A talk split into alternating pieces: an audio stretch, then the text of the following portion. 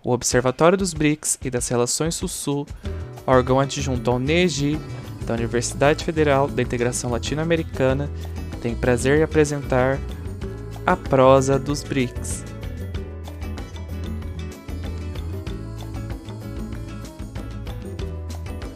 Olá, bem-vindos ao terceiro episódio da prosa dos BRICS. Esse aqui é um projeto que visa reforçar a multidisciplinaridade dentro do Observatório dos BRICS e das Relações Sul-Sul, que é um projeto de extensão da UNILA e é um órgão adjunto ao NEGI, que é o Núcleo de Estudos Estratégicos, Geopolítica e Integração Regional.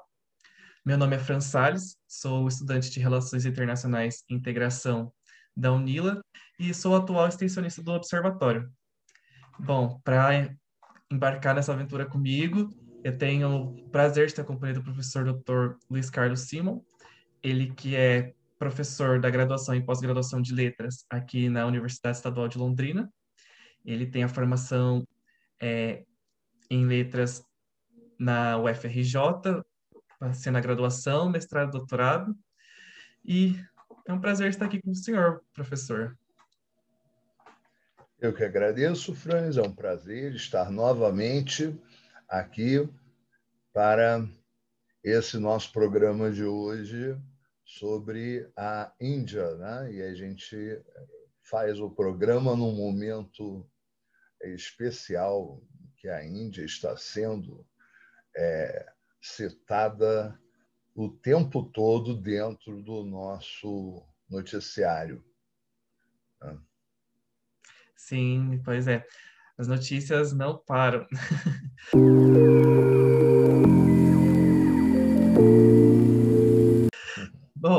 hoje a gente, como o professor falou, a gente vai trazer uma obra indiana, que é O Deus das Pequenas Coisas, da escritora Arundhati Roy.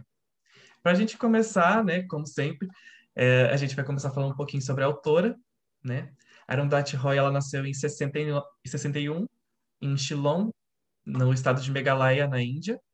O seu pai era hindu e a sua mãe era cristã e também atuava em prol dos direitos das mulheres a formação da escritora em arquitetura, depois ela teve contato com o cinema, onde ela escreveu roteiros de filme e também trabalhou com produção. Bom, agora o professor vai falar um pouquinho sobre por que, que a gente escolheu esses, esses autores e também essa questão do mercado editorial indiano no Brasil.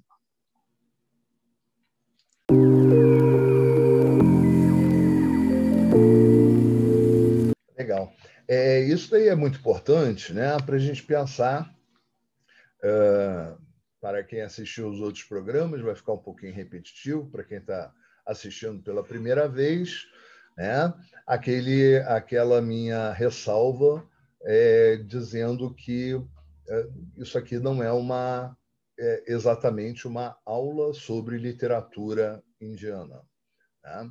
Então, é a apresentação de um livro de um determinado autor da, que nós escolhemos né? frente à, disponibilidade aí que nós temos. Né? Então, existem situações, eu acho que, que são é, importantes para essa nossa escolha. É, a gente tem que pensar é, que é importante que seja um livro é, disponível, acessível dentro do mercado editorial. Né? Um, se nós tivemos já é, um, programa sobre Brasil, em que isso daí foi muito tranquilo, né? que a disponibilidade de obras é enorme, né? nós já tivemos um sobre a China, né? E em que nós temos assim alguma dificuldade também uh, dentro do, do nosso mercado editorial, obras traduzidas para o português, né? e que uh, são assim uh, localizáveis dentro das, das possibilidades aí que temos, né? livrarias, bibliotecas, internet, etc. Né? Então, é, no caso da Índia, nós vamos ter alguns é, problemas nesse sentido, mas nós temos até, eu diria assim, uma, um, um elenco de autores interessantes né, para pensar, né? e poderíamos falar, além da Arundhati Roy, que foi a autora escolhida, eh, poderíamos pensar no Salman Rushdie, autor, inclusive, assim, mais conhecido do que a própria Arundhati Roy, e alguns autores uh, jovens, como o Aravind Adiga, que é um autor que pretendemos focalizar no segundo programa sobre a Índia, e mãe e filha, né? Kiran Desai e Anita Desai, né?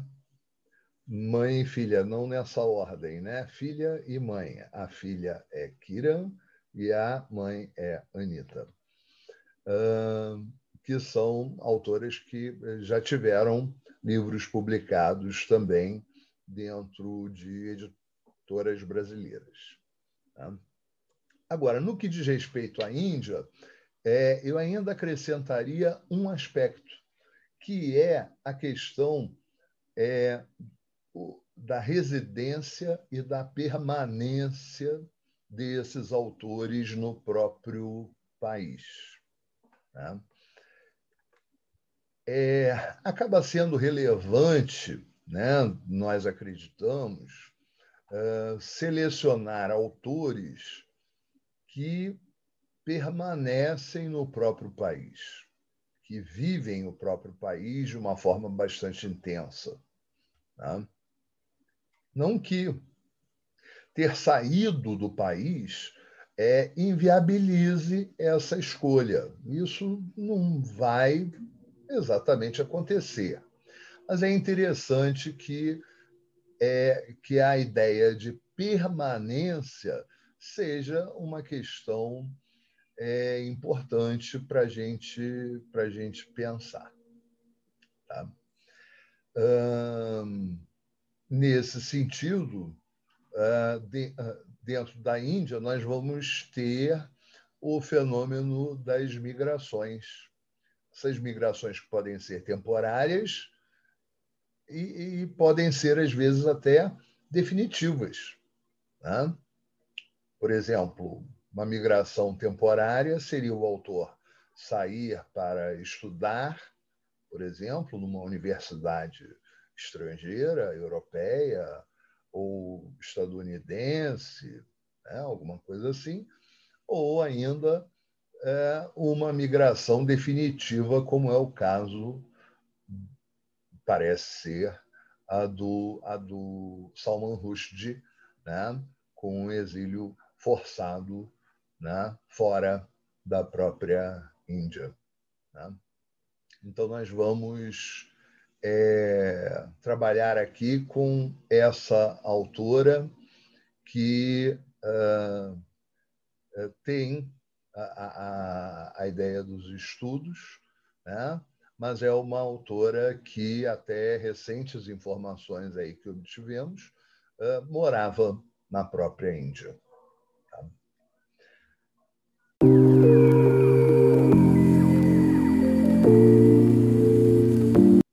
Bom, é, essa questão né, da, da, permanência ou do, da migração dos autores também a gente vê muito refletido nos prêmios né, que eles recebem. Por exemplo, agora com a obra Os Deuses Pequenas Coisas, é, foi o primeiro romance de Arundhati Roy e ele foi muito bem recebido pela crítica e de cara recebeu o prêmio, o prêmio Booker Prize de 97, né, que é um prêmio britânico que é, floreia é, obra de ficção e romance, e é concedido a membros da Commonwealth, Irlanda ou Zimbábue. E é interessante também notar que essa obra teve um destaque tão grande de cara que a autora tem a tradução dessa obra em 36 países, né? Algo assim surpreendente. Aqui no Brasil, quem trouxe a obra foi a editora Companhia de Bolso, e a obra possui 352 páginas. Mas não se assustem, porque assim, são 352 páginas pequenas, como a própria editora tem o nome, é uma edição mais ou menos que de bolso, né, o tamanho.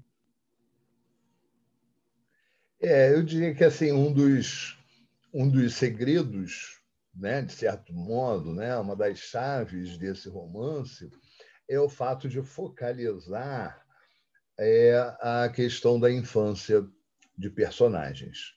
Né?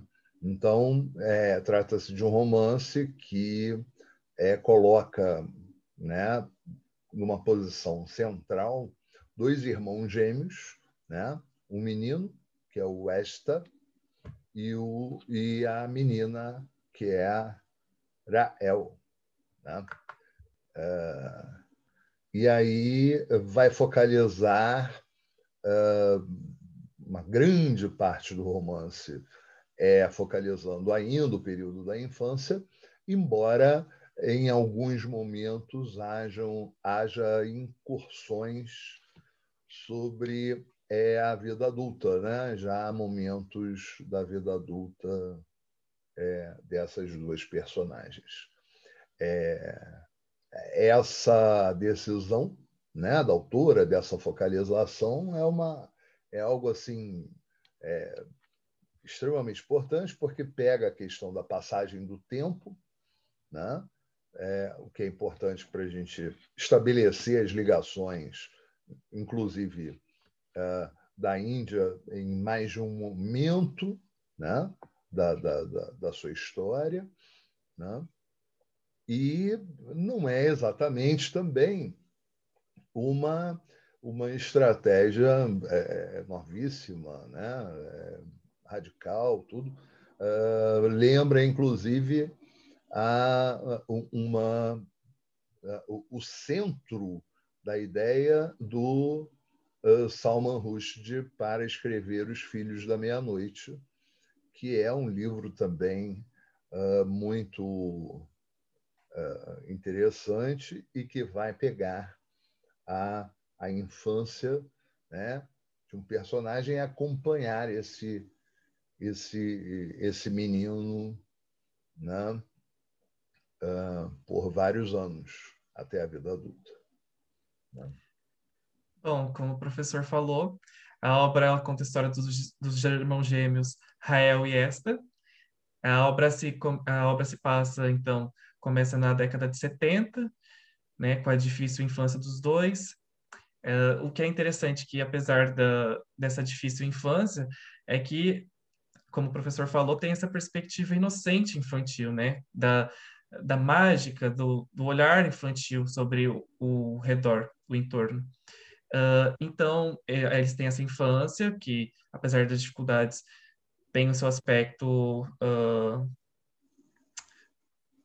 idílico, talvez, até que acontece o episódio que eles são separados nos sete anos de idade. E isso marcou a, a vida dos dois e depois disso acontece uma série de acontecimentos trágicos.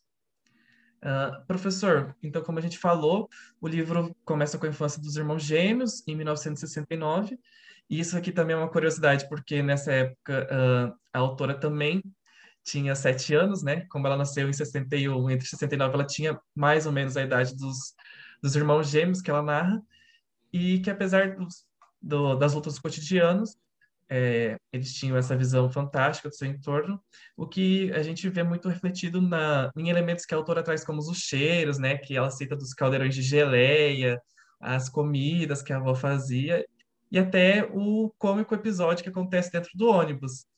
Fala mais um pouquinho para a gente, professor. Esse episódio do, do ônibus é um episódio simples, mas eu acho que assim muito é, ilustrativo mesmo do, do humor que existe dentro do romance. Né? Então, é, quando a mãe dos gêmeos está aí na iminência mesmo do parto, é, eles se deslocam para o hospital e não conseguem uma condução e pegam um ônibus. Né? E aí anos mais tarde, né, já nascidos e tal, e eles quase nascem dentro do próprio ônibus. Né? E aí, anos mais tarde, ainda quando uh, os gêmeos eram crianças, né, o Esta é, comenta com a irmã, que é, se eles tivessem nascido no ônibus, eles é, a vida inteira viajariam de graça, andariam de graça dentro do próprio ônibus. Né? Quer dizer, é bem essa ideia de uma é, revisão né? de um novo olhar mesmo para o mundo, né? Que passa por essa ideia, essa coisa da imaginação da, da, da criança. Mas, assim, é, o, o, o, romance vai ter também, quer dizer, a, a ideia do, é, do cinema, né? né? O cinema é uma referência muito grande. É, a, a cultura midiática como um todo, já nessa época, ela exerce um fascínio grande, né? sobre as personagens, e aí os leitores é, compreendem também esse fascínio. Né? Então, uma ida ao cinema ela é muito é, significativa e os atores e atrizes né, são muito marcantes também. Né? O, o esta se apresenta algumas vezes como um embaixador, né?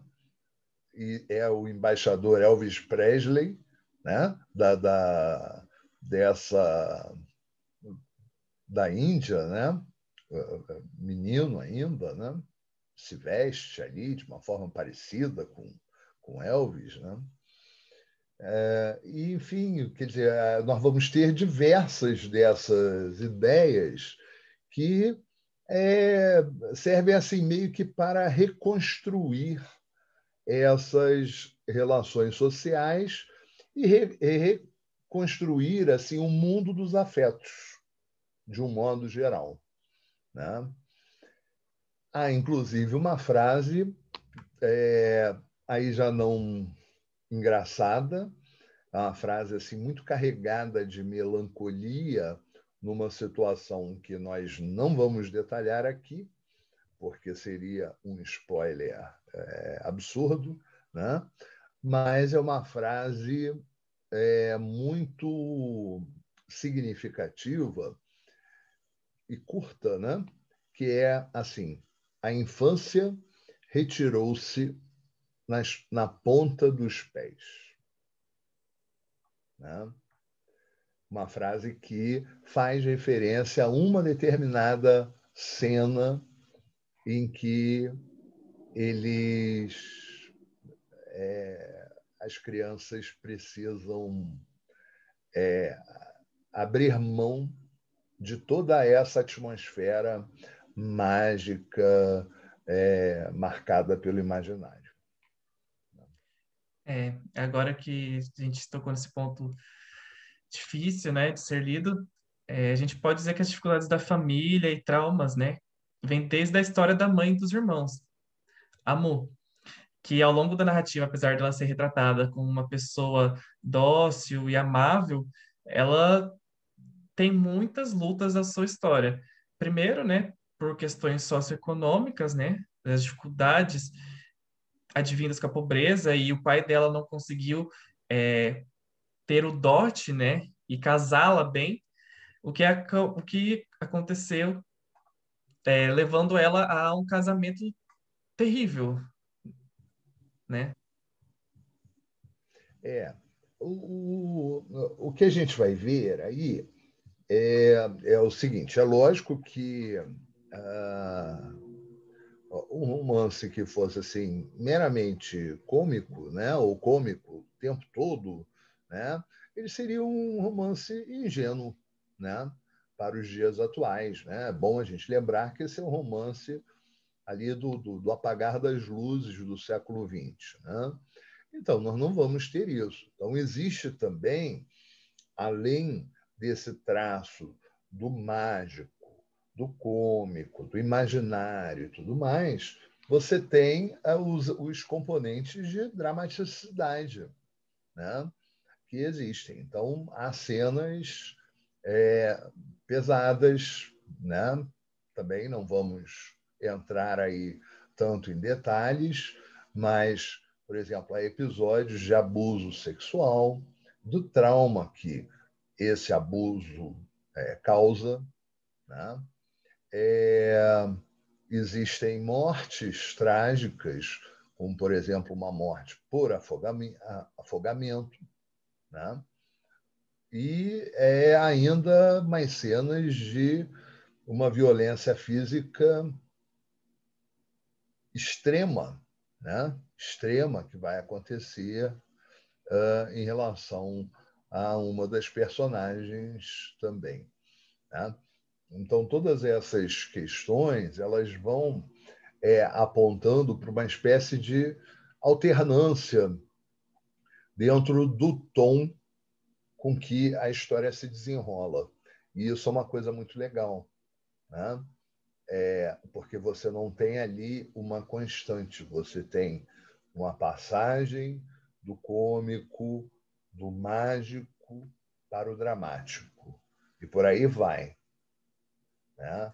É, com uma espécie de afinidade, que eu acho que a gente poderia até pensar também, que com uma, várias manifestações nossas aqui uh, da literatura brasileira, mas eu acho que também com as manifestações da América hispânica, né? da, da literatura hispano-americana do período aí de, de Gabriel Garcia Marques e de tantos outros é, escritores importantes aí do período é, no século XX.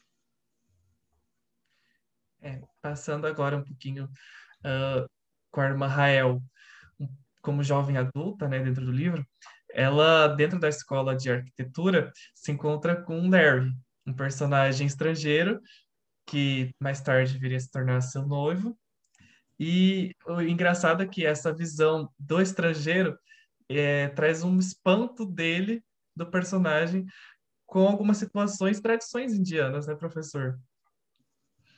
É, é, é, isso daí é muito bom também, eu acho que, e aí vai acho que para os espectadores ligados diretamente às questões de relações internacionais, eu acho que vai ser uma coisa muito é, importante aí para pensar, né?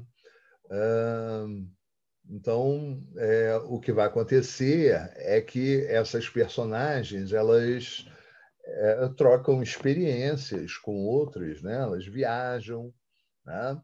Então, por exemplo, a a, a Rahel ela viaja, né, vai para os Estados Unidos, né, e lá ela conhece o noivo, um noivo norte-americano.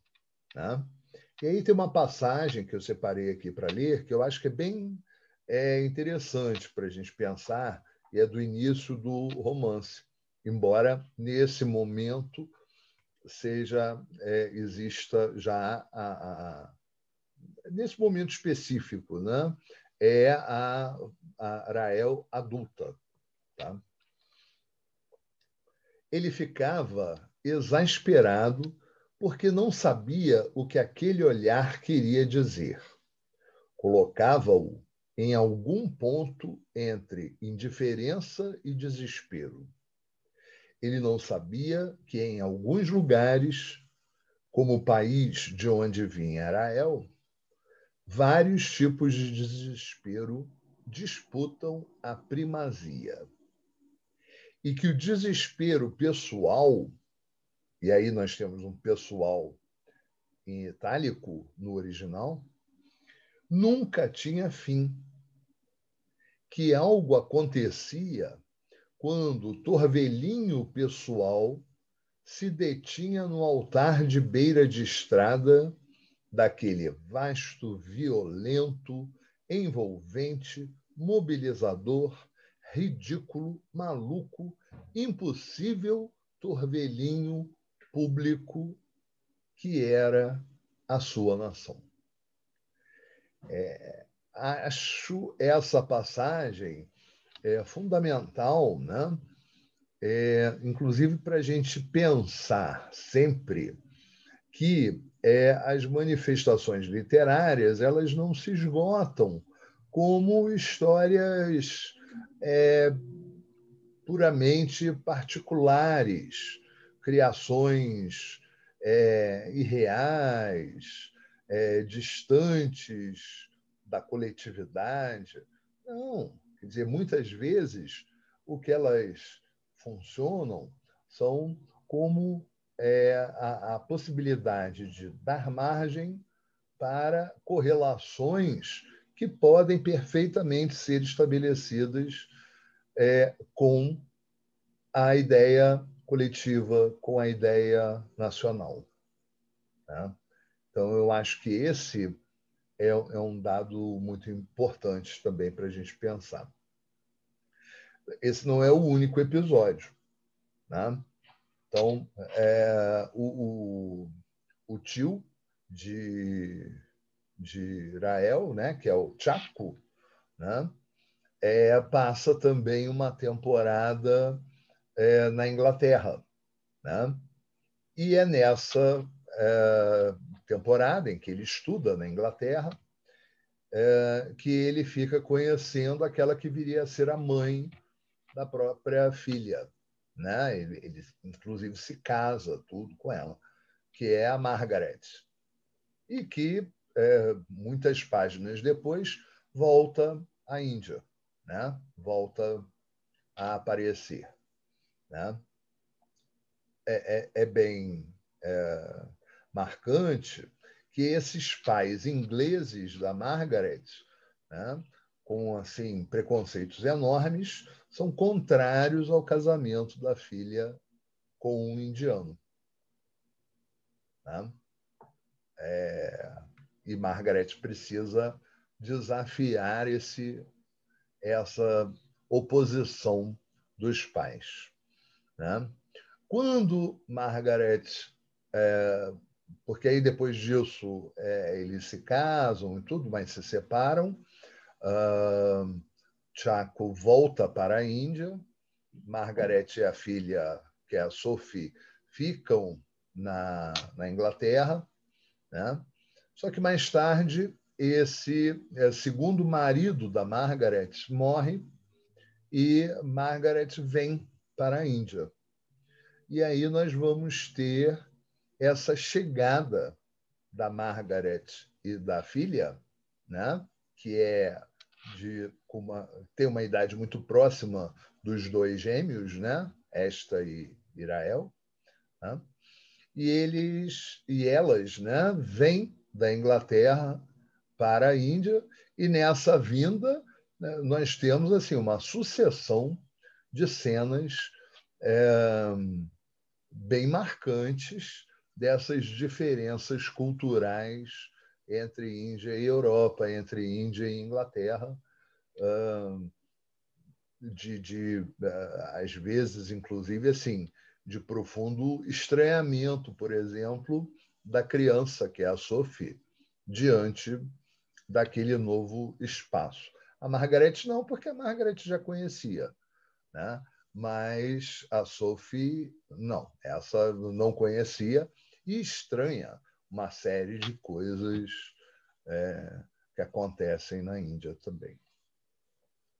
É, é muito interessante que nessas passagens, né, essa questão do, das divergências e do espanto entre, entre as vivências, enfim, é, é um, um dos vários elementos que a obra retrata os problemas socioeconômicos da Índia, né? É, além disso, a questão das castas, que é presente em grande parte da população, inclusive essa questão da, das castas aborda um personagem, né, que através da narrativa é muito interessante a passagem, né, professor? É, é. Isso daí é bem, é bem marcante. Eu acho que assim é um ótimo personagem para é, ilustrar bem essa ideia é o Veluta, né? Que é um paravan. Né? Vejam que coisa curiosa essa, né? porque é, o termo aparece, inclusive, uh, no original, né? o termo paravan. Ele não é, ele não vai ter uma tradução, porque é algo típico da vida na Índia mesmo. Né? Então ele não tem uma propriamente uma, uma tradução. E esse paravan é o que se chama, aí sim, há uma tradução é, de um intocável. Né? E aí a gente tem que tomar um pouquinho de cuidado, né? se a gente tem alguma tradição cinematográfica, não é o intocável lá do, do filme do Brian De Palma, né? É, dos Intocáveis, né? em que você tem lá os é, o Al Capone, né? sendo é, perseguido pelo FBI e tudo, e eles eram inacessíveis e tudo mais. Não, ele é intocável é, devido a uma profunda marginalização. Então, não se trata de um prestígio, de um privilégio. Você não toca porque tocá-lo é, é assim, é, seria profundamente uh, ruim para a sua condição. Né? Como se fosse alguém é, portador de uma doença altamente é, contagiosa e tudo mais. Né? Então, acho que essa é uma ideia muito legal, esse foco sobre o Paravan, né? porque é dado uma atenção bem é, interessante a esse, a esse personagem que, afinal de contas, ele é, é recusado pelas famílias é, ditas superiores, né? ele é perseguido pela polícia, mas ele conta com a amizade de Esta e Rael. Então, esse é um dado muito bonito da gente pensar, quer dizer, que mostra o que é essa perspectiva infantil, né? Que vai existir no sentido de tentar redefinir as relações sociais, como a gente eh, já tinha falado agora há pouco. Quer dizer, essas distâncias parecem ser enormes, intransponíveis, mas intransponíveis não dentro do universo da infância. Tá? E, é, por fim, talvez, né, para encerrar a nossa discussão, é uma, uma questão que é, diz respeito ao Rio. Né? Nós passamos por alguma aí algumas semanas atrás por uma por imagens assim muito chocantes, muito marcantes, né, de é, corpos, né, ali às margens do Rio Ganges, né, e, e aí nós vamos é, ter essa ideia dentro do, do romance, né, sobre o rio, o rio como uma paisagem é, degradada, né? infelizmente muito degradada. Então aí nós vamos ter marcação assim de margens lamacentas, né? de peixes mortos, de um lixo fétido, é, é, absurdo, de sacos plásticos, né? É, dentro dessa do próprio espaço do Rio, coisas que não são, infelizmente, também, é, e que não deviam existir em lugar nenhum, mas que não são é, exclusividade é, da vida da Índia. Né? E é, algumas frases né, que eu separei aqui para a gente concluir. Né? Então, uma delas é uma repreensão do tio Chaco para é, um dos seus sobrinhos. Né? Então, ele diz o seguinte: Acho que já é hora de você aprender a diferença entre limpo e sujo, principalmente neste país. Né? E ainda uma fala de Rael sobre Sophie, uma fala de Rael para o Veluta, né, a respeito de Sophie. Né? Ela tem de ficar dentro de casa. É muito delicada. Se ficar suja, ela morre.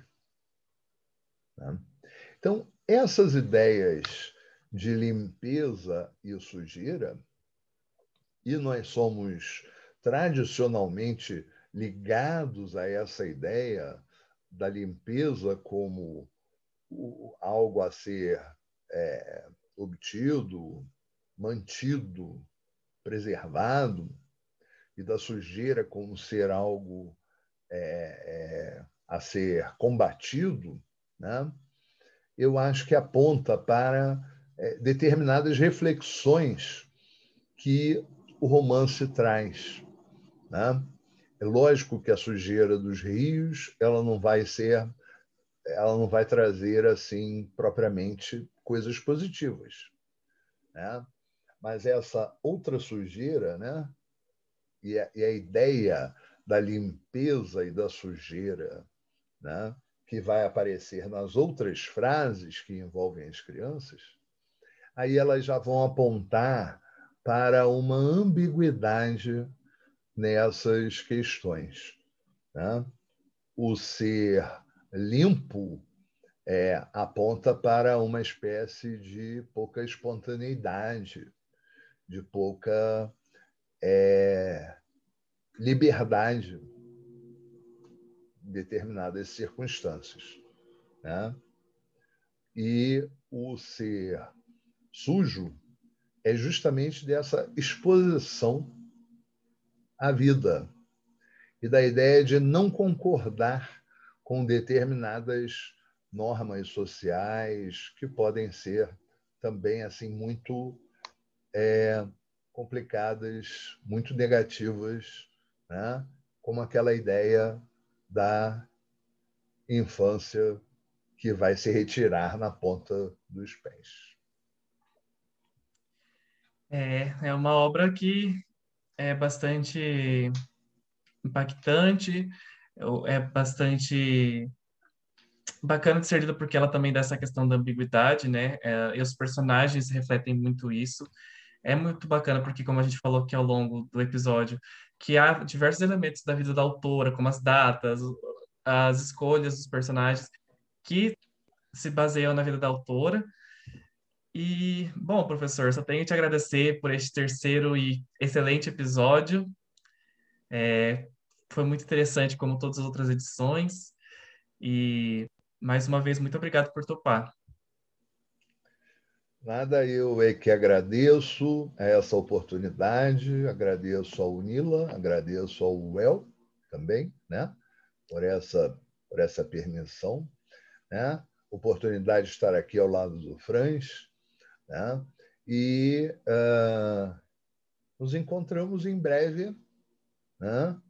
para falar ainda dos nossos países não contemplados. Né?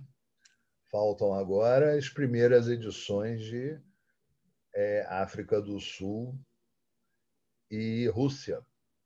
Né? As obras já estão escolhidas. Né? É... Não sei se o Franz quer anunciá-las.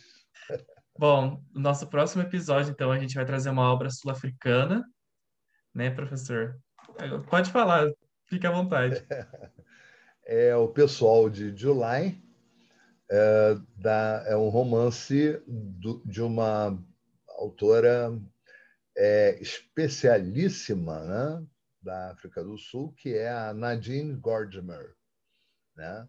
E um romance muito, muito interessante, né? Ali do finalzinho do século XX, pegando umas passagens ali críticas, né, do momento do apartheid.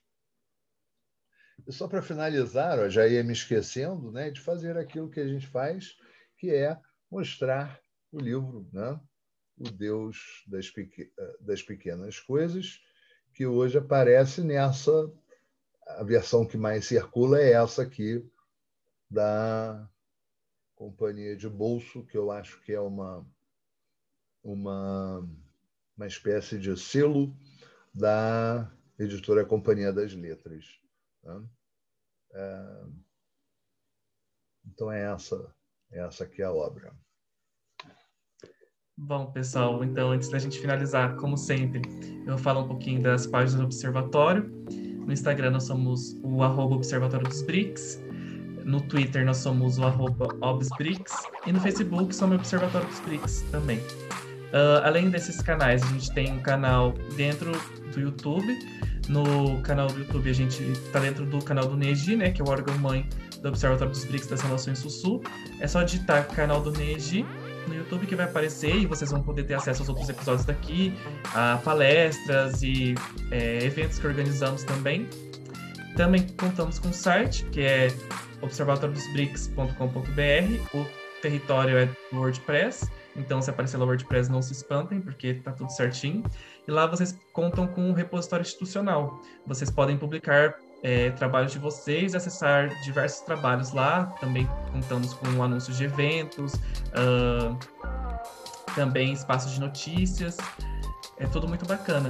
Lembrando também que a gente conta finalmente com um canal de podcasts dentro do Spotify e das demais plataformas do Anchor, que é o grande jogo geopolítico. Então, se você não pode assistir esse vídeo por inteiro, você pode ouvir enquanto está indo para o trabalho ou para os seus estudos. Enfim, obrigado mais uma vez, professor, e até o próximo episódio. Tchau.